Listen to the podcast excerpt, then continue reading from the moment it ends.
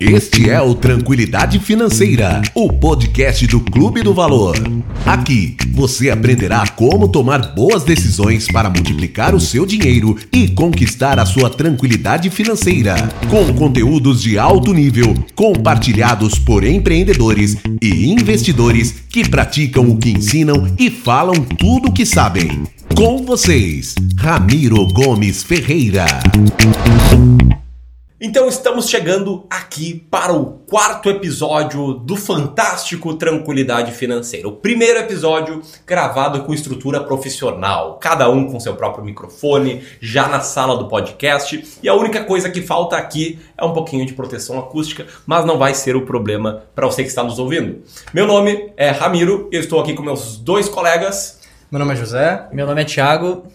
E no episódio de hoje vamos falar um pouco mais sobre sobre um pouquinho específico de bolsa de valores, né, Thiago? Exatamente, José. A ideia hoje é a gente levantar algumas perguntas em função aí da recente alta histórica da bolsa, trazer ela aí como discussão para ver se tu consegue nos, nos tirar algumas dúvidas, Ramiro. Pô, vamos lá então. O que, que vocês têm de dúvidas aí sobre a Bolsa de Valores? Quais são as dúvidas mais comuns aí sobre a nossa audiência? Vamos começar essa conversa então. Começando então sobre a questão da máxima histórica, da festa dos 100 mil pontos que a gente vem enfrentando agora às vezes dia sim, dia não. Que ela... É, eu, eu, vi o pessoal falando que virou rave. Virou rave, né? Virou rave dos 100 mil pontos. Tem dia que tem festa dos 100 mil, tem dia que tem festa dos 99 mil. Só que se a gente parar para analisar, é uma máxima histórica nominal, mas não é uma máxima histórica real. Se a gente descontar a inflação, não está necessariamente na máxima histórica. Então, que, que é uma consequência para o investidor dessa máxima histórica? É hora de sair? É hora de entrar? Essa pergunta é maravilhosa, José, porque é um raciocínio muito comum que o investidor tem, que o investidor mais iniciante uh, tem de pensar, pô, bolsa nunca esteve nesse patamar, então com certeza é hora de vender na alta, né? A pessoa pensar, está na alta, vamos vender na alta. Mas como o José que bem disse, bem introduziu, o Ibovespa ele não está na máxima histórica. Primeiro, em termos reais, que é em termos atualizados pela inflação. Então, se não me falha a memória, uh, o ponto máximo que a gente chegou em 2008, ajustado pela inflação do período, é superior a esses 100, cento e poucos mil pontos que a gente vem aí zanzando nessa longa rave aí que, eh, que a gente está vivendo nesse exato momento. E o segundo ponto, que é ajustado a dólar também, a gente não está na máxima histórica. E por que pensar ajustado a dólar? Daqui a pouco alguém com a mentalidade um pouco mais socialista deve pensar, Ramiro, você está falando dos Yankees, dos capitalistas, dessa moeda.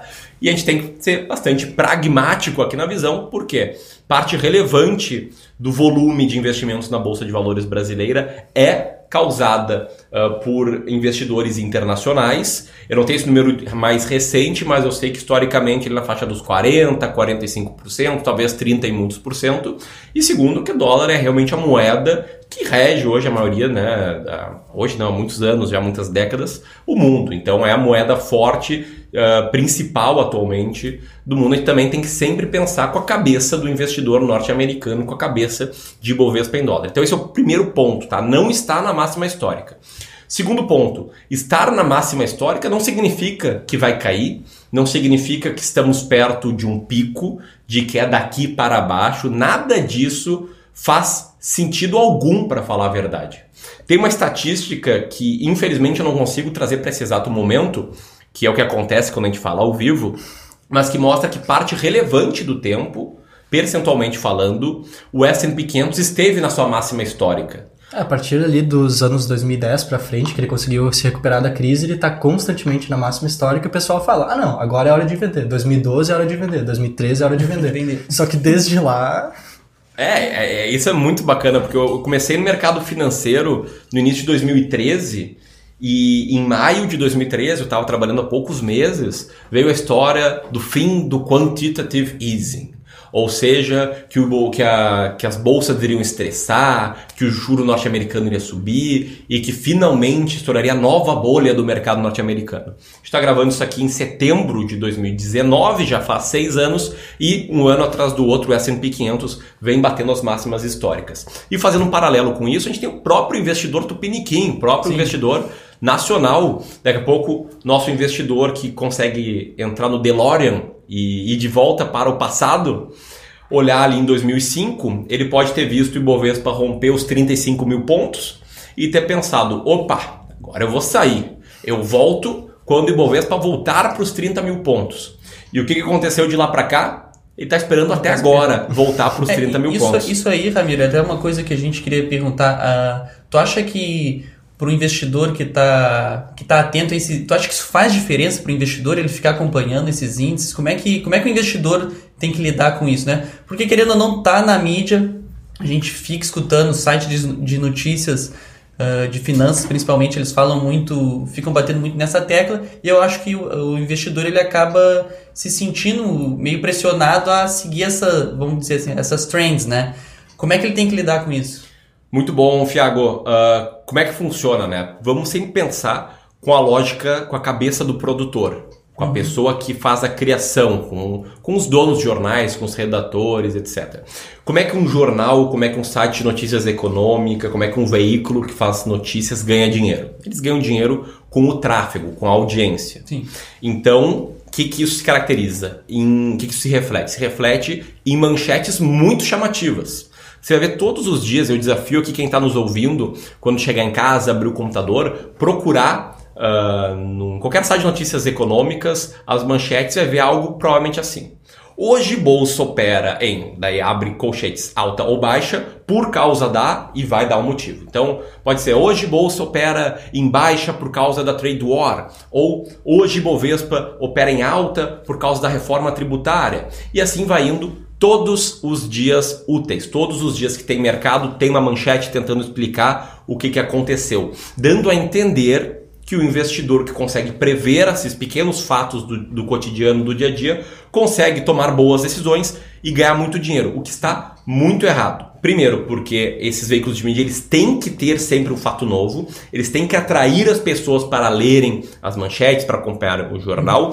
E segundo, porque todo grande veículo de mídia nacional atualmente é, uh, é, é controlado por uma grande corretora. Sim, então, se pegar ali o maior site de notícias econômicas da Infomoney é controlado pelo grupo XP. Se for pegar a Exame, a Exame é do controle do BTG Pactual. Então, além disso, eles vão ter sempre um viés do tipo a bolsa sobe por causa da reforma, então estão aqui as ações para você comprar, para você investidor ir lá comprar ações, gastar nota de corretagem e aí daqui a pouco na próxima semana entender que a bolsa agora está operando em queda por causa, sei lá, da trade war, Sim. daí pegar vender as ações, gerar mais nota de corretagem. Então todo o sistema, até parece alguém está falando né, de teoria da conspiração, mas não é. Todo o sistema econômico ele tem uma visão curto prazista.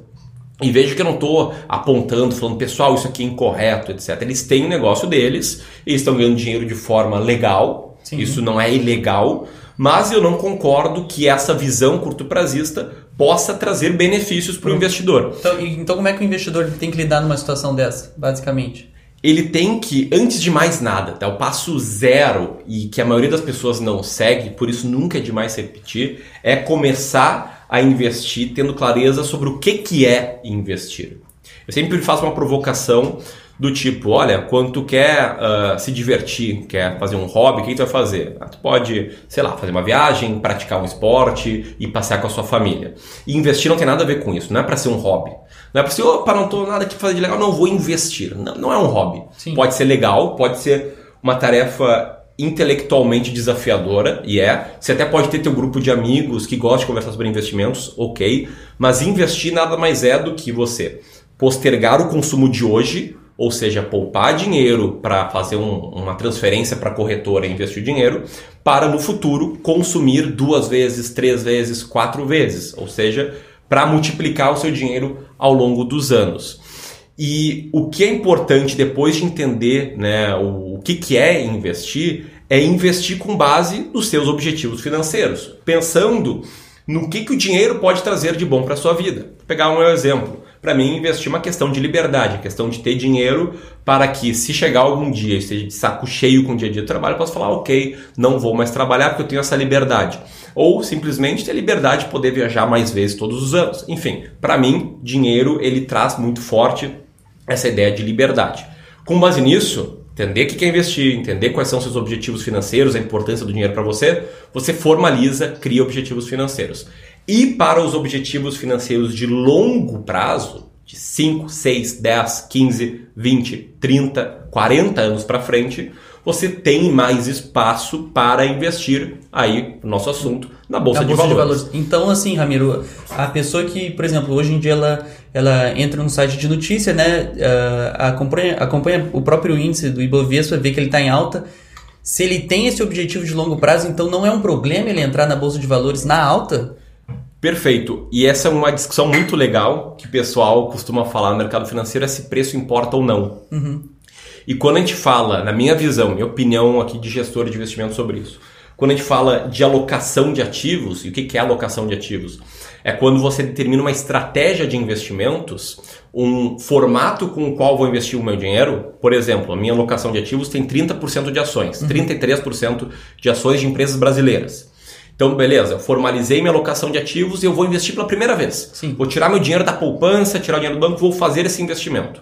Nesse momento, você não tem que avaliar preço, tem que ir lá e formar a sua alocação de ativos. Então, quando você está olhando o nível de uma classe de ativos para montar a sua carteira, minha opinião é que não existe métrica que vai medir se vale a pena ou não investir numa determinada classe de ativos. Sim. Então você vai lá e monta 30 por, 33% em ações, como, se fosse, como no meu caso, como se eu fosse começar a investir hoje. A partir do momento que você investiu, montou lá 33% de ações, ah, digamos que o tempo passa e as ações sobem muito. Tá. E daí outra classe de ativos da sua carteira, como por exemplo renda fixa, subiu pouco ou ficou estagnada. Então a sua carteira, que no exemplo hipotético agora, porque não é a minha, que tem 33% de ações e 77% de renda fixa, com a bolsa subiu mais, ela vai, sei lá, chegar com 36% em ações ou com 40% em ações, porque subiu mais, ganhou espaço, né, dentro dessa Dentro. divisão ideal. O que, que você faz? Aí você vende um pouco para trazer de volta a carteira, para voltar desses 40% por os 33% em ações.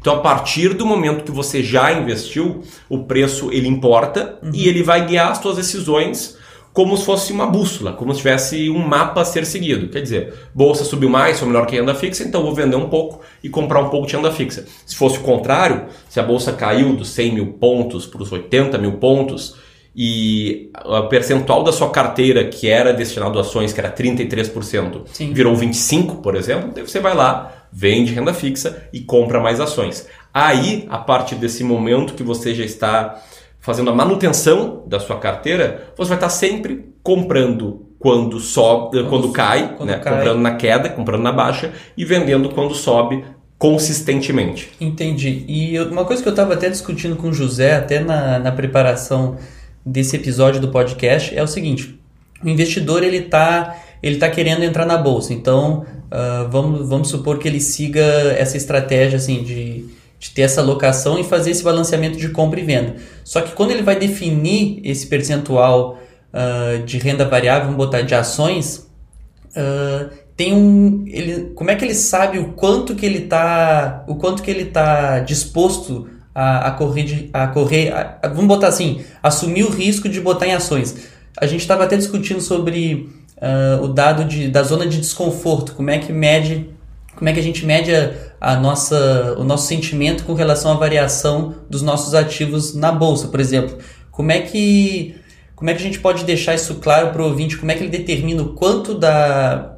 a- qual é a fração de, da bolsa de valores, de desculpa, de ação que ele pode botar, que ele pode comprar, fazendo parte da carteira dele, e como é que a gente pode associar isso ao, à estatística de zona de desconforto do, do investidor com relação aos investimentos dele?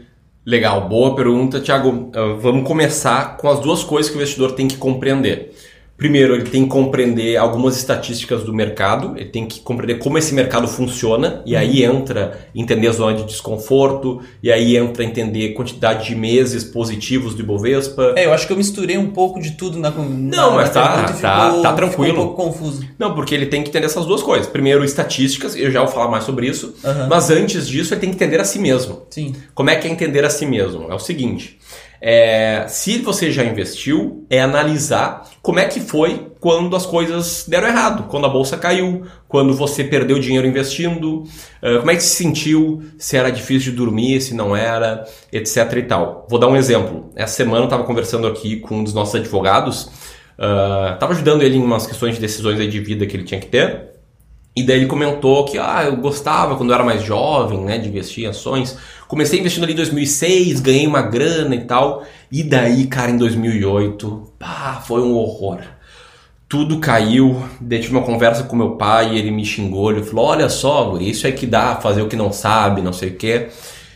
E daí eu fiquei curioso, tá, mas e aí, como é que foi? Tu vendeu? Tu perdeu? Dele não. Daí eu esperei e eu combinei comigo mesmo quando voltar para o patamar que estava quando eu comecei a investir, eu vendo tudo. Daí, em 2009, a recuperação foi muito rápida, né? Rápido, Voltou para o patamar que estava, ele vendeu tudo e saiu no zero a zero e nunca mais investiu na bolsa. Essa história é verdadeira, eu sei muito, com ela fresquinha na minha mente. A gente está gravando isso aqui numa sexta e essa conversa eu tive na segunda, final da manhã. Então, esse investidor tem que entender como é que foi porque o cara ele tava mal a ponto de chamar uma pessoa que ele confia, né, que é o pai dele, para falar: olha, pai, perdi um dinheirão aqui, todo o dinheiro que ele tinha juntado até então tinha colocado na bolsa, tava vendo uma queda de 50% ou mais, né? O índice Ibovespa chegou a cair 50 e tantos por cento, algumas ações individualmente caíram mais. Então não sei qual queda ele chegou a ter. E, e aquilo lá incomodou muito. Ele falou, ele falou: olha, não conseguia dormir, ficava nervoso, etc. Então, o primeiro ponto é entender: se você já investiu, como foi numa crise, pode ser numa crise como a de 2008, pode ser numa crise da sua carteira. Porque muita gente começa. Você escolheu alguns ativos e eles caíram é, naturalmente. Isso, muita gente começa com o erro de investir em dois, três ativos, em duas ou três ações. Sim. E eu conheço gente que montou uma carteira de empresas do grupo X. A carteira estava diversificada em OGX, LLX, MMX, EBX e tudo caiu perto de 99%, entre 80% e 99%, dependendo de qual empresa do grupo. Então a pessoa perdeu tudo. Uhum. Então a primeira forma de ver como é que foi quando você perdeu parte relevante, quando viu a carteira se desvalorizar. Se isso nunca aconteceu contigo, pensar se teve alguém próximo que já passou por isso e como é que você reagiu ouvindo a história dessa pessoa próxima. E se nada disso é possível, é tentar entender. É tentar pensar, olha, eu tenho uh, 100 mil reais para investir aqui, o que, que eu vou fazer se eu investir 100 mil e três meses depois eu abrir a minha corretora e tá lá valendo 50 mil? Eu vou conseguir dormir bem? Eu vou começar a pensar que eu sou um lixo por ter feito isso com meu dinheiro? Sim. Eu vou entender que isso faz parte do jogo? Enfim, tentar se conhecer bem. Entendendo o quanto você aguentaria, estaria disposto a perder e como você reagiria, Uh, isso é algo que vai, vai ser uma constante da sua vida, você vai evoluindo e com conhecimento você evolui, tá? você começa a suportar mais períodos negativos. Daí você vai para as estatísticas do mercado, quer entender qual foi a maior queda do Ibovespa do ponto máximo ao mínimo? Foi um pouquinho mais de 50%. Vou chutar aqui 55%. Beleza. Qual foi a maior queda de uma ação individual, como OGX? Ó, 99%. Então já entende que se você investir numa ação individual, pode dar algum problema e ela cair 99%. Sim. Mesmo sendo uma queridinha do mercado. Né? Nos Estados Unidos a gente tem um caso clássico da Enron, que era uma empresa que fazia trade de energia elétrica, que era uma queridinha do mercado, mas que era uma fraude contábil. Né? Os números que ela publicava no balanço, etc., não existiam, e assim, em poucas semanas, em poucos dias, a empresa, as ações caíram 99%. Sim, Seria o equivalente a gente descobrir hoje, sei lá, que as ações mais negociadas, Ambev e tal, tudo uma fraude. É muito improvável, mas pode acontecer com quem investe em uma ação só. Sim. Então, entender algumas estatísticas básicas, como essas duas, uh, como a quantidade de meses que o Bovespa uh, vai em negativo, que é um pouco mais. Uh, que um pouco mais da metade. Um pouco mais meses. da metade dos meses. O Ibovespa é positivo, cai. né? Isso. É, um pouco menos da metade ele cai. Entender períodos de 12 meses, como o Ibovespa se comporta na média. Uhum. E tem vários períodos de 12 meses que ele cai, se eu não me engano, 33%. E aí começa a entender uh, melhor que quanto maior for a sua janela, maior vai ser a chance de você ganhar dinheiro. Porque em períodos de 120 meses, o Ibovespa nunca caiu. Ele até chegou a perder da inflação, mas nunca perdeu nominalmente. E aí entra né, essa métrica que a gente gosta muito de analisar aqui, que é a zona de desconforto, que daí eu posso passar a bola para o José explicar melhor. O José, né, para quem está nos ouvindo, ele faz parte do time de investimentos, então ele executa a estratégia de investimentos, ele monitora, ele faz os relatórios, então é um grande expert aí em indicadores, frequências, etc. A zona de desconforto, em resumo, digamos que o Ibovespa tenha ido aos 100 mil pontos como está agora e tu considera que para ti o desconforto seja de mais ou menos 5%. A partir do momento que o Ibovespa cair para 95 mil pontos, ou seja, 5% do total, da máxima, todo momento que ele estiver abaixo desses 5%, ou seja, se ele tiver 95 mil, 94, 90, todos esses meses tu vai estar tá em desconforto. Tu vai estar tá desconfortável com a situação da tua carteira. A zona de desconforto é então a porcentagem dos meses que tu tá desconfortável com o que tá, com o que tá acontecendo na tua carteira. Uma carteira muito bem diversificada, ela gira em torno de 0 a 5%. De, zona, de tempo na zona de desconforto. De tempo na zona de desconforto. E, e explica aí, José, o que, que é uma carteira bem diversificada? É uma carteira com muitas ações ou com outros ativos? Uma carteira, em geral, que a gente considera aqui no Clube de Valor como uma carteira bem diversificada, compõe várias classes diferentes de ativos, incluindo renda fixa e renda variável. O que depende de cada pessoa e pode ser calculado zonas de desconforto diferentes para diferentes carteiras é quanto tu vai ter de cada percentual de cada classe de ativo. Importante falar também do que estava falando antes, que não só nas crises a gente tem que olhar o quanto cada ação caiu, mas na bonança também. Porque a gente sabe de casos aqui que, ah, minha carteira de ações está maravilhosa, está tudo dando certo, o país está andando para frente, a bolsa está crescendo, quero tirar da renda fixa e botar na renda variável. É certo fazer isso na locação de ativos? É, é assim, geralmente, tá? Uh, a nossa tolerância ao risco ela é afetada por fatores recentes. Então, quando acontece isso que o José comentou, de ah, tô vendo aqui, todo mundo tá ganhando dinheiro e tal, tá todo mundo na festa do Ibovespa e eu estou fora da festa do Ibovespa. Ah, quando a bolsa está subindo muito, todo mundo tende a ser mais arrojado. E eu me lembro de um exemplo muito forte lá em casa. Eu já tinha investido em ações, comecei a investir em ações com 12 anos. Isso até pode dar um, um bom podcast, como quando eu comecei a investir meu dinheiro.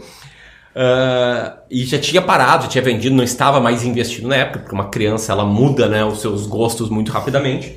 E em 2007, época eu com 14 anos, cheguei lá em casa e tava meu pai e minha mãe orgulhosos, mostrando um folder lá com um cartão, tipo um cartão de crédito, uhum. assim, com o mesmo material do cartão de crédito, que era o número deles de investidores na corretora Geração Futuro. A Geração Futuro naquela época tinha um case muito legal como business, né, de crescimento.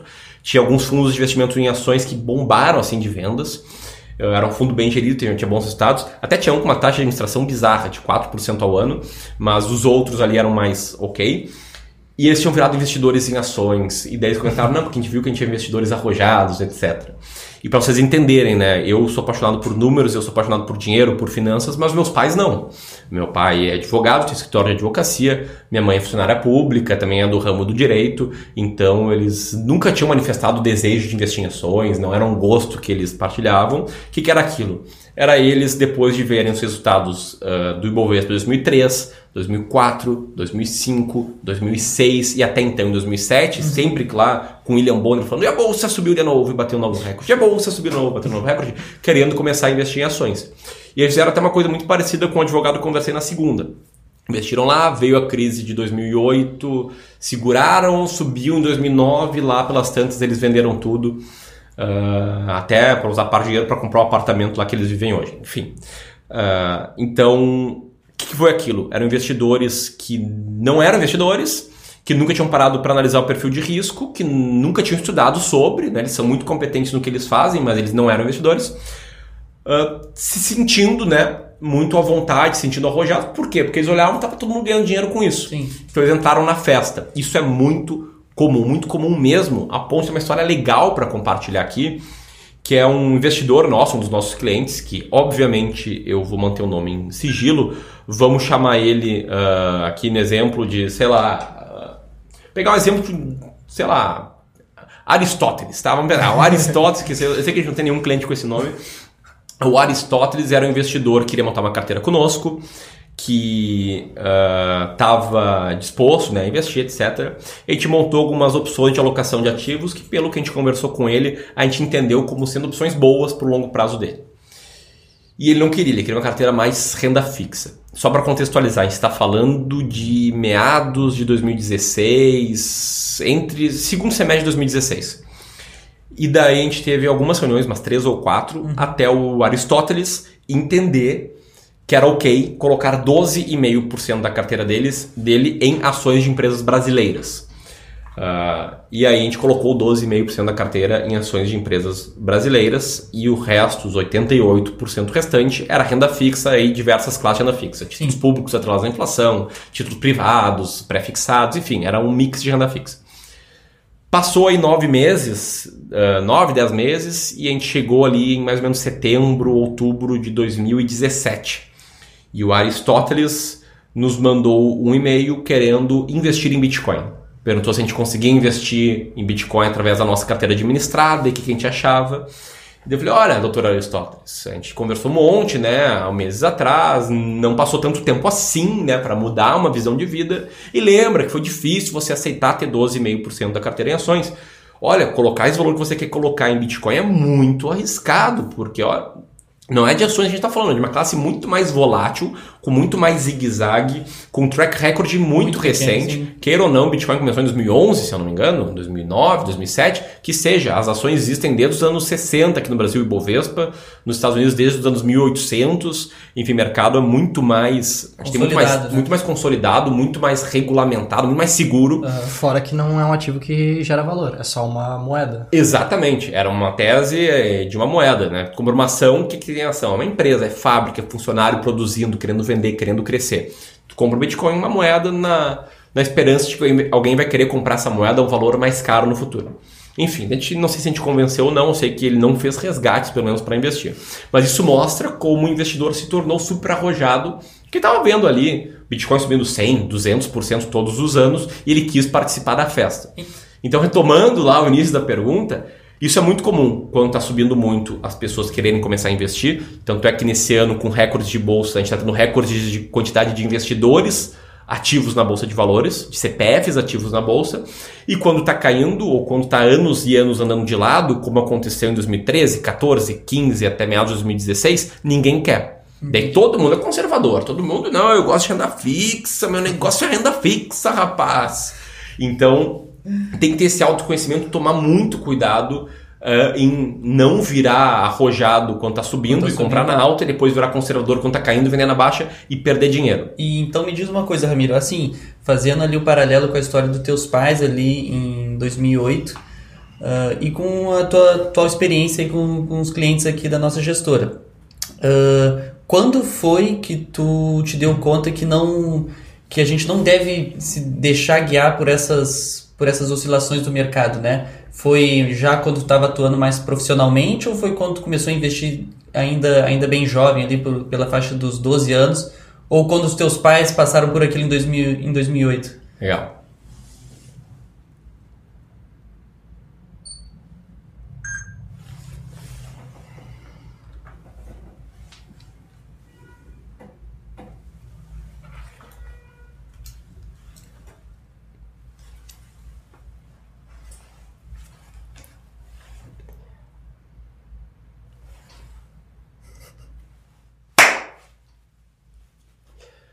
Boa, ótima pergunta, Thiago. Uh, por ter começado cedo e ainda jovem, né, não estava com a formação completa, uh, eu demorei muito tá, para perceber isso. Uhum. E, na verdade, eu percebi ali, final de 2012, meados de 2013, eu fui formando a minha filosofia de investimentos.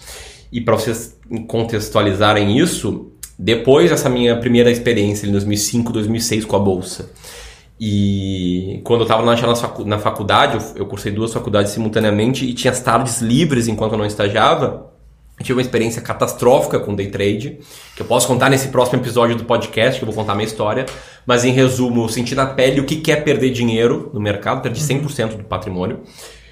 E não foi ali que eu tive esse baque. Eu tive o baque Uh, primeiro, que eu tinha que ser muito bom, tinha que estudar bastante, realmente levar isso a sério. Quando eu fiz o seminário do Empretec em novembro de 2012, e aí eu vi que eu, a minha paixão profissional era investimentos, era dinheiro, era lidar com dinheiro, ajudar as pessoas a tomarem boas decisões, a não cometerem os erros que eu tinha cometido até então, uhum. e perceber que essas oscilações do dia a dia, elas não representam nada, assim, não, nada mesmo, que é perda de tempo você que é investidor de longo prazo, fica olhando as notícias todos os dias, foi ali quando eu tive essa minha primeira experiência profissional e comecei a formar a minha filosofia de investidor de velho investor, né, de investimento em valor. Uhum. Quando comecei a ler mais sobre Benjamin Graham, uh, um pouco de Warren Buffett, Joe Greenblatt, que é uma grande, uma grande influência na minha filosofia de investimento em ações, o pessoal da Alpha Architect, daí comecei a entrar mais profundidade, assim, entender o que, que funciona, entender que de fato bolsa é a longo prazo, que tu tem que diversificar a um ponto de evitar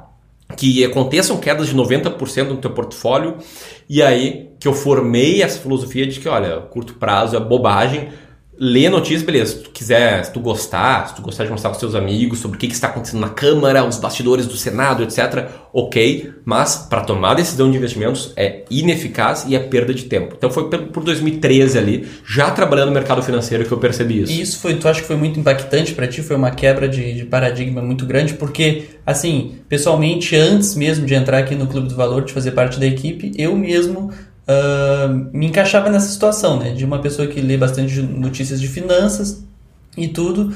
E quando eu fiquei entendi um pouco mais como é que funciona a, a nossa estratégia aqui, como que a gente lida com a parte de investimentos, para mim foi foi muito foi chocante, mas foi um vamos botar assim um impacto positivo, né? Eu fiquei eu me encantei pela estratégia, né? E hoje em dia é que eu, é, vamos, botar assim, é que eu sigo. Então, assim, pra ti, como é que foi? É, como é que tu te sentiu na época, assim? Foi, foi uma mudança repentina, que nem foi para mim? Ou foi algo gradual, que tu foi construindo aos poucos e vendo os resultados dessa, dessa abordagem? Legal. Boa, porque...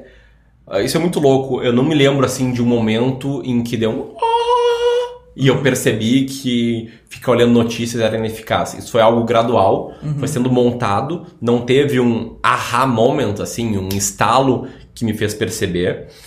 Uh, então não consigo contar o que, que eu senti nesse momento, porque foi algo assim natural, fui me acostumando com isso. Uhum. Mas eu tive um estalo muito forte na minha vida como investidor, que foi quando eu conheci a estratégia de investimentos de alocação de ativos. Que queira ou não, ela diz, né, nas entrelinhas, que é uma idiotice ficar olhando para o curto prazo. Uhum. Mas uh, essa, essa, essa formação de filosofia de investimentos para o mercado de ações foi natural, foi longo ali de 2013, foi formando, e daí eu percebi que realmente não valia, não era assim. E Uh, eu tinha uma outra dor quando eu já trabalhava no mercado financeiro, já era até sócio da empresa que eu entrei como estagiário, que era o seguinte: beleza, aprendi a selecionar ações, tem uma boa estratégia de investimentos, ações funcionam bem para o longo prazo. Agora, quanto coloco em ações? E quanto coloco em renda fixa? E, e, tem que colocar um pouco fundo imobiliário, né? São imóveis, é uma classe de ativos boa para longo prazo. Como é que se decide isso, né? Como é que se decide isso? E aí eu tive um estalo muito grande, que foi quando eu comecei a ler pela primeira vez ali os primeiros artigos, na época no site HC Investimentos, eh, sobre a estratégia de alocação de ativos. E eu ficava louco, pensava, caraca, isso faz muito sentido, velho. Foi, preciso foi, comprar esse livro. Foi a mesma coisa que eu senti quando. A eu... matemática faz muito sentido. Não, faz muito sentido. Né? É, pra quem é mais pragmático que nem a gente, tem perfil bem analista, isso é assim, é preto no branco. Sim. É, cara, eu preciso. É eu muita comprei... clareza, é muita clareza. É muita clareza. Eu comprei um livro de alocação de ativos, depois comprei outro, depois comprei o terceiro. Assim, cara, é isso que eu preciso. E aí, né, até é complementando o que a gente conversou no episódio sobre empreendedorismo, aí eu pensei, cara, tem que abrir um negócio que ensina as pessoas, que mostra as pessoas como investir seguindo essa maravilha, esse é, elixir que é o realmente não tinha, não, não, acho que não tinha quando tu começou a, a, a, pensar na ideia de criar um negócio, não tinha muita gente falando sobre isso, né? Não, nem hoje tem. Nem hoje é, tem, não, ainda a gente ainda continua sendo um dos poucos que falam, um dos poucos canais que falam de, de alocação de ativos, né? É que a alocação de ativos é uma das poucas estratégias que é chato de falar. A gente não fica movimentando a carteira todo dia, não fica lendo e analisando e vendo balanço e vendo o que, que é melhor, a gente só... É, volta, volta um pouco para a primeira pergunta ali, né? Que a gente não, a gente não ganha com, com manchetes, né? Exatamente. E é, é chato, né? Não é passear. Bom, eu não gosto de passear no shopping, pra mim é chato também. Mas não é que nem no jogo do Inter, trazendo pra mim. Ah, é um jogo legal, conversa com meus amigos sobre a escalação e sobre como é que veio o adversário e tal. Agora, investir, eu acho muito legal aprender sobre estratégias de investimento, acho muito legal ensinar as pessoas a alocação de ativos, Mas vou te dizer, não tenho a menor ideia enquanto está valendo o Ibovespa, quantos pontos está o Ibovespa hoje, como é que ele fechou essa semana, não sei nada, nada, nada. Eu gostaria de, de, até dar um episódio engraçado que aconteceu, acho que quando o Thiago entrou na empresa, ele chegou lá e perguntou pra gente, pá, vocês viram o que aconteceu na bolsa? Ele pediu pro pessoal do investimentos lá e ninguém sabia. Ninguém sabia. É, é engraçado pensar do ponto de vista de uma gestora, ninguém saber o, o a, vamos dizer assim, a pontuação do Ibovespa, né? É, e é até quando eu converso com amigos, outros influencers, aí, outros educadores financeiros, volta e meia conversa, ele puxa, tá, e aí, meu, e qual foi o teu maior erro na escolha de ações esse ano? Eu pensei, pá, cara, putz, minha carteira tá lá, meu, tenho 20 ações seguindo o meu fator de investimentos, vou te dizer, nem sei se ela tá ganhando ou perdendo Ibovespa. Cara, é sério? É. Daí, ah, dá dois dias depois, cara tem, tá, e aí, meu, e tu viu o que, que tá achando agora a Bolsa? Meu, ela caiu da última vez que a gente conversou, eu realmente, realmente não sei. Não, não sabe. É, isso apavora um pouco as pessoas, mas é a questão da estratégia. A é. estratégia funciona no fim do dia. É, e apavora pessoas por conta de outro ponto que vale a pena mencionar aqui, a gente não pode acabar esse episódio sem comentar, que é aquela ilusão de que mais informações vão melhorar a sua decisão. Então eu poderia ficar lendo tudo sobre o dia a dia da bolsa, etc e tal, e eu ficaria com aquela segurança falsa de que eu vou tomar melhores decisões por causa disso. E como o nome diz, é uma segurança falsa. Não vou tomar melhores decisões por causa disso. Isso não é nada recomendável. Não vai prever o futuro, né? Pelo contrário, né? Eu tento tomar piores decisões.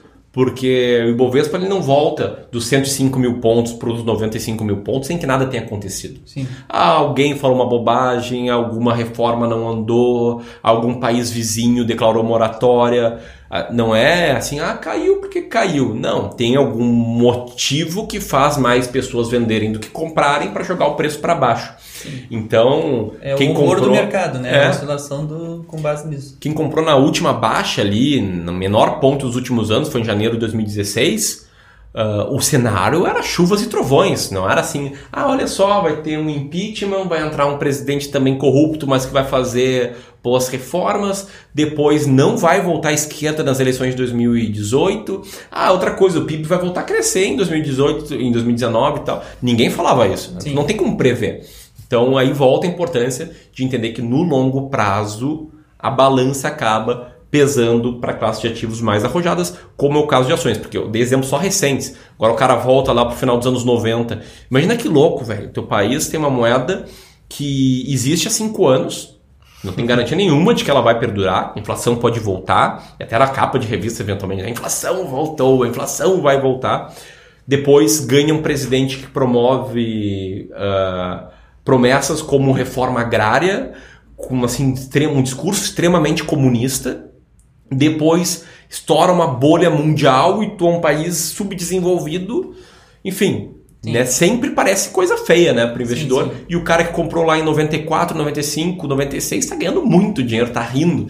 Já vimos o, patrimônio multiplicar por várias vezes várias ao vezes. longo desses 20 e poucos anos. E então, Ramiro, assim, meio que para consolidar tudo que a gente já te perguntou aí, uh, para a pessoa que está pensando em entrar na bolsa agora, que nesse, nesse período agora que está ouvindo esse, esse nosso podcast, o que que tu recomenda como primeiro passo para ela fazer? Qual é o onde é que ela, o que que ela tem que pensar? Como é que ela tem que agir nesse momento de decisão se entra, se não entra, se é para ela, se não é para ela? Boa. Primeiro ponto, então, é, acredito que é realmente entender as estatísticas do mercado. Acho que não, não sei o que vem antes, mas tanto faz a ordem. O que é estatística do mercado? É entender que se eu investir em poucas ações, eu posso perder todo o meu dinheiro. Uhum. Posso. Pode fazer uma carteira diversificada de empresas do grupo X, pode ter comprado ações da Oi alguns anos atrás. Tem muitos casos de empresas que caem 90%, 95%, e daí, né? Se cai 90%, tem que subir mil para uhum. voltar para o patamar Sim. anterior. Então, muito improvável. Então, entender esses pontos para entender que é importante, se eu for investir, investir de forma diversificada e não é nenhum bicho de sete cabeças. Pode comprar um ativo só na bolsa de valores, que é um ETF chamado BOVA11, que vai ter lá replicada a carteira do Ibovespa para você. Então, diversificar é simples. O que você tem que entender é, esse tipo de estatística. O quanto o Ibovespa pode cair numa grande crise, o que esperar de resultado de longo prazo, entender os seus objetivos financeiros e entender que só vai investir na bolsa, se quer ganhar dinheiro, se quer fazer a coisa certa com o seu dinheiro, se os seus objetivos tiverem prazo longo, de 5 anos para cima, e quanto mais longo, melhor. Então entende esses pontos, uhum. depois olha para si mesmo. Pensa, olha, eu iria me desesperar se a bolsa cair 50% e se ela sair cair 60%. E se ela cair 10 no próximo mês? Porque cair 10 é tranquilo. Sim. Acontece toda hora. Toda hora. Em dois, três meses seguidos caiu 2% no mês, 4% no outro, 3% no outro, deu, já acumulou 10. Então fazer esse tipo de pensamento uh, e comparar com como você acha que se sentiria caso você nunca tenha passado por isso, caso nenhum parente ou amigo próximo tenha passado por isso, para conseguir entender como você lidaria com isso.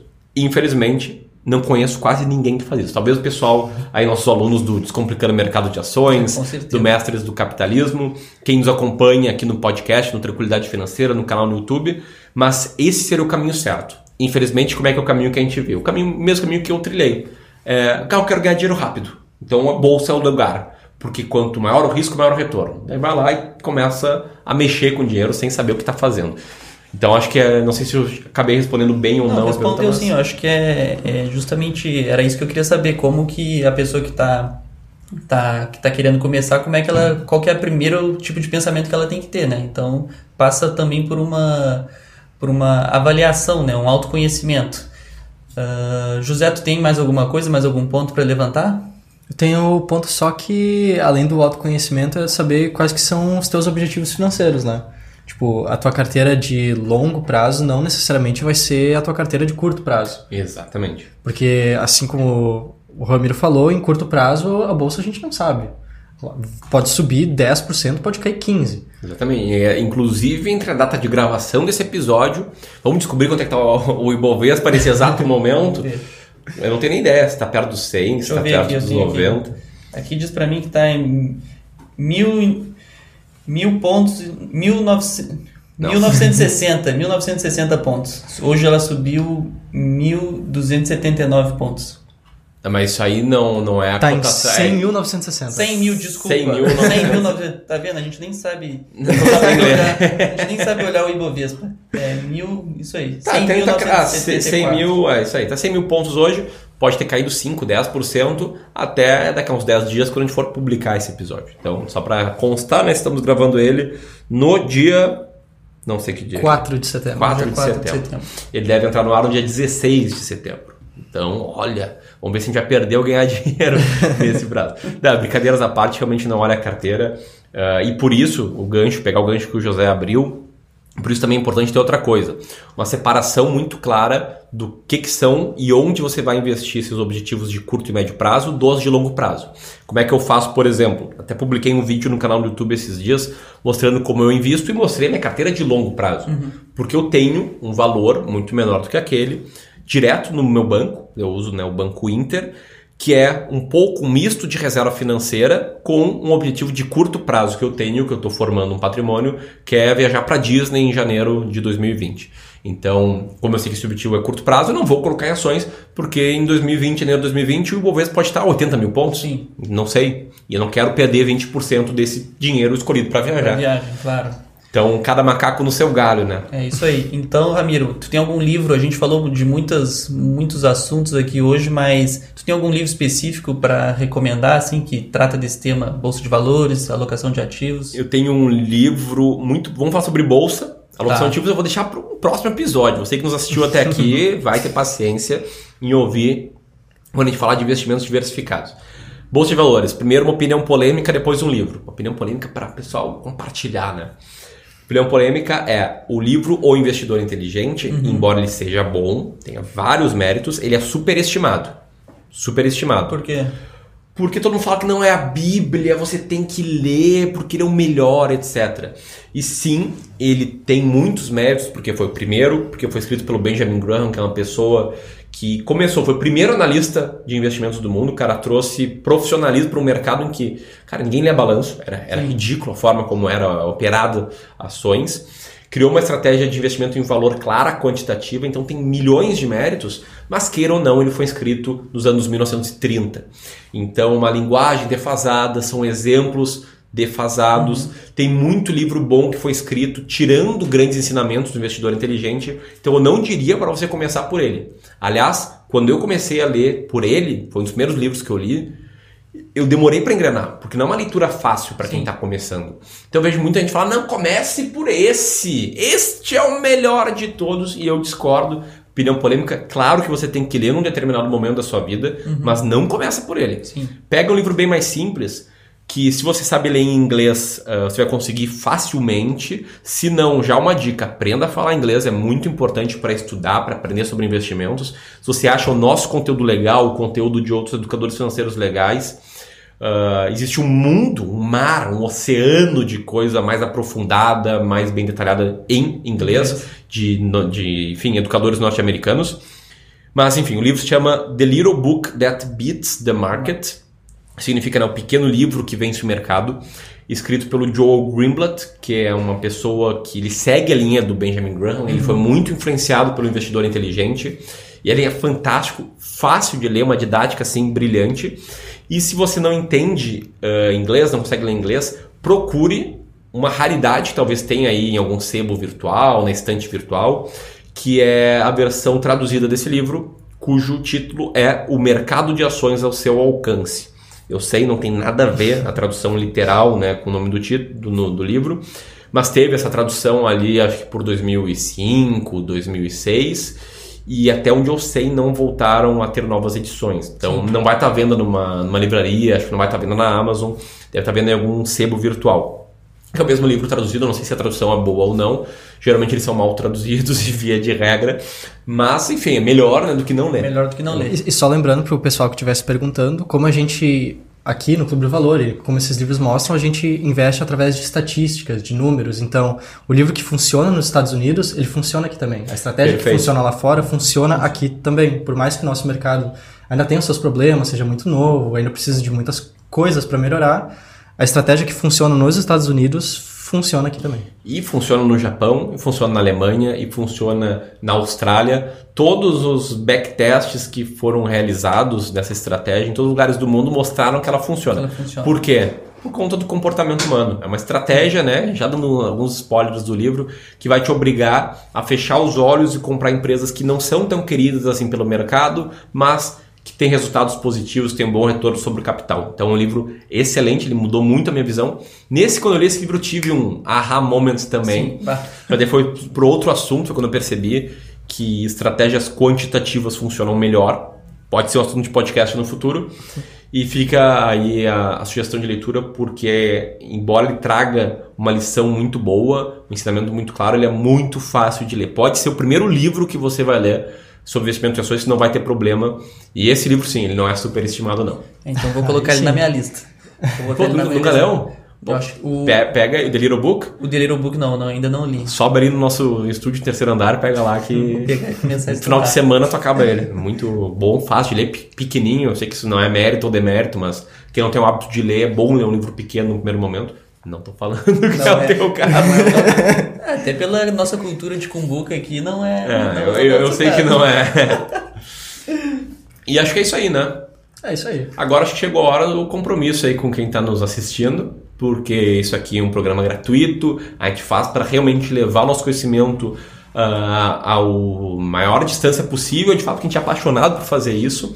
E o custo desse podcast é você rate and review. Deixa uma nota aqui se você gostou. Acredito se você ficou até o final você gostou, então dá ali a nota 5, deixa um review aqui uh, no iTunes ou no Spotify, onde lá, onde quer que você esteja ouvindo, que isso aí nos fortalece e faz com que esse podcast chegue a mais e mais pessoas. E se você tiver uma crítica também, por favor, tem a seção de comentários ali no YouTube, pode deixar, a gente lê todos os comentários e o que a gente puder melhorar, nisso principalmente a gente vai melhorar. Com só certeza. só mandar uma mensagem. É, não é só para votar bem se você gostou. Se você não gostou, deixa o teu feedback aí pra gente melhorar. Beleza? É isso aí. Então, assim encerramos mais um episódio, o quarto episódio do podcast Tranquilidade Financeira. Muito obrigado por ficar aqui conosco. Nos vemos no próximo episódio. Tchau, tchau. Tchau, tchau. tchau.